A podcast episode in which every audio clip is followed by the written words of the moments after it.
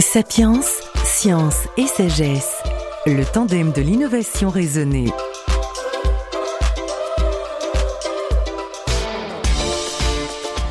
Didier Schmitt est coordonnateur pour les activités de l'exploration robotique et humaine de l'ESA, l'Agence spatiale européenne.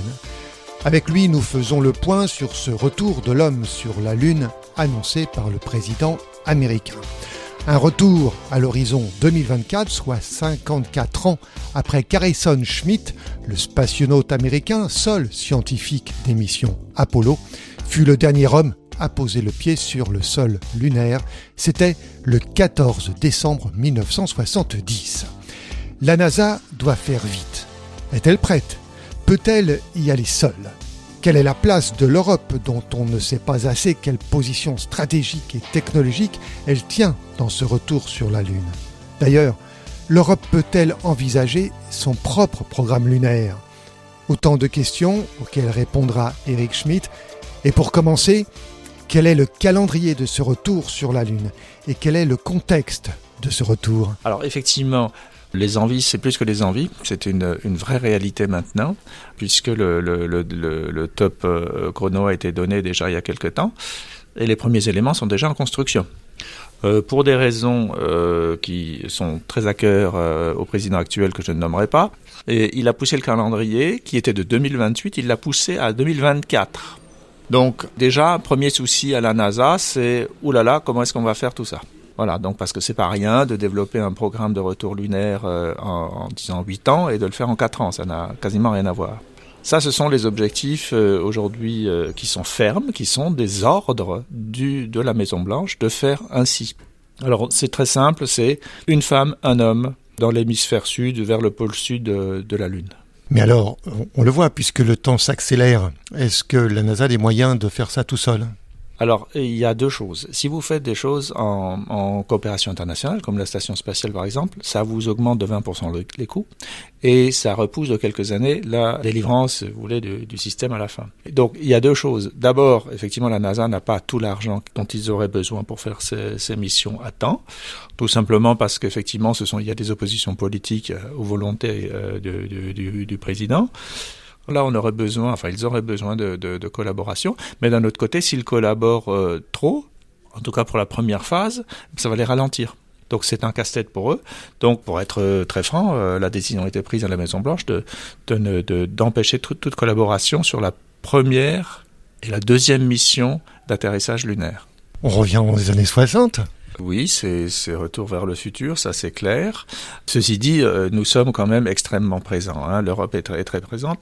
Ce que ce qu'oublie, euh, euh, ce qu'on oublie très souvent, enfin ce que ce qu'oublient un peu les Américains, pas la NASA parce qu'ils le connaissent très bien, mais mais au niveau politique, c'est que les Américains ne peuvent pas aller ni autour de la Lune ni sur la Lune sans l'Europe. Ça, personne ne le mentionne assez. La raison est extrêmement simple.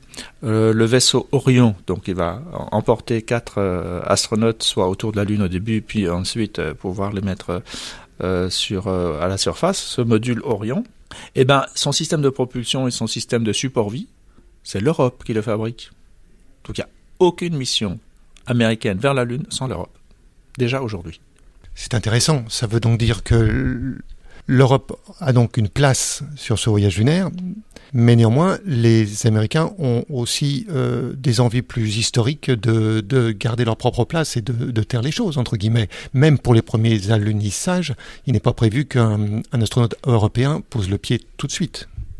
Oui, alors déjà, euh, si vous écoutez euh, de Mike Pence et, d'autres, hein, c'est la suprématie américaine totale dans le domaine spatial et évidemment les vols habités et c'est un peu le phare de, ces activités-là. Donc on reste sur le schéma de domination complète américaine, avoué, enfin public, hein. mais euh, derrière ça, comme je vous ai dit, ils peuvent pas y aller tout seuls. Donc ça c'est la première chose.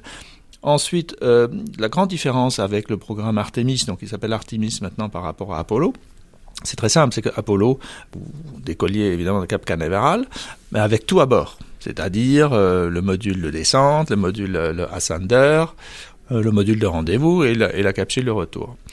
cette fois-ci, le, schéma est différent puisqu'on veut de la pérennisation, c'est-à-dire on, veut être capable de descendre et de remonter de la Lune de façon euh, régulière sur ben, peut-être 20 ans, 30 ans, on ne sait pas encore. Alors pour ce faire, les États-Unis ont décidé de faire ce qu'on appelle le Gateway, c'est-à-dire c'est une, une mini-station spatiale qui orbite autour de la Lune, une orbite un peu spéciale euh, euh, pour garder les télécommunications en permanence, etc.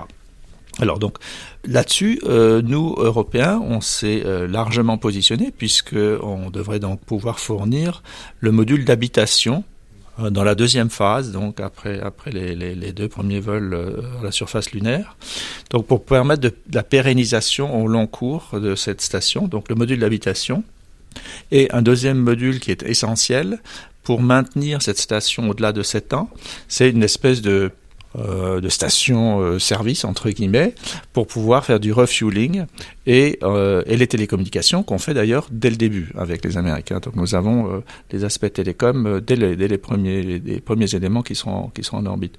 Donc on est partie intégrante euh, de cette de cette station qui va pouvoir donc mettre les, les bonhommes sur la lune de façon régulière. Et là, ça va être notre première place physique d'être présent dans cette station avant même d'être d'allunir nous-mêmes. Alors nous-mêmes, ça veut dire que si on a l'uni, évidemment, ce sera avec la, avec la NASA, puisque euh, pour l'instant, nous n'avons pas de place entre guillemets technique euh, sur euh, sur l'alunissage, puisque ça, c'était c'est le précaré américain. Aussi parce qu'ils veulent développer les aspects commerciaux de, de, retourner sur la Lune, qui est extrêmement important pour eux. C'est une stratégie euh, complètement avouée aussi. C'est que ce soit le à terme que le, commercial prenne quasiment le dessus sur le, sur le gouvernemental, ce qui n'est pas du tout notre, notre attitude, évidemment, pour l'instant en Europe. Euh, ceci dit, euh, nous allons négocier notre participation, que ce soit donc pour amener euh, le vaisseau Orion autour de la Lune, où on est à chaque fois partenaire, ou alors la participation à ce, qu'on appelle ce, ce, gateway, cette mini-station orbitale.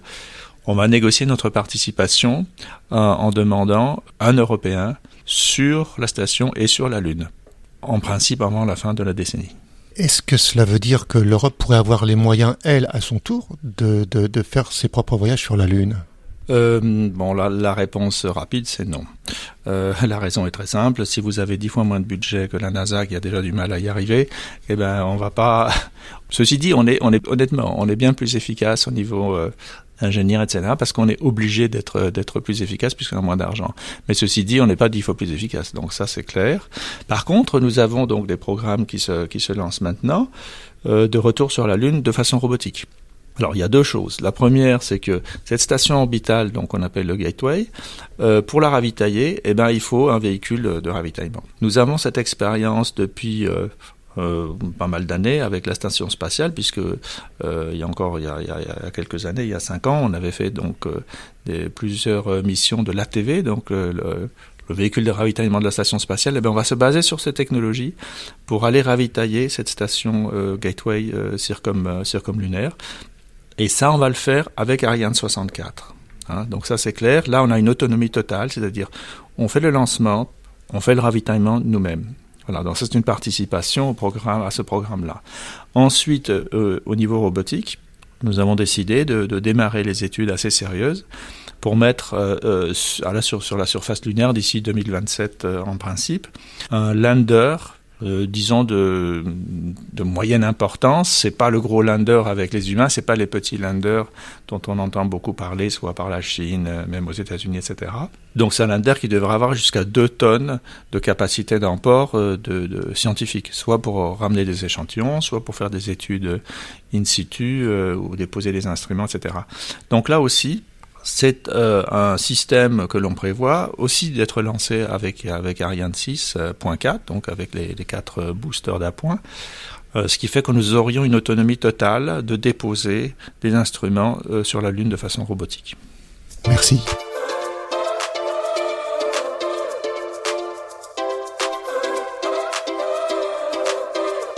Sapiens, science et sagesse, le tandem de l'innovation raisonnée.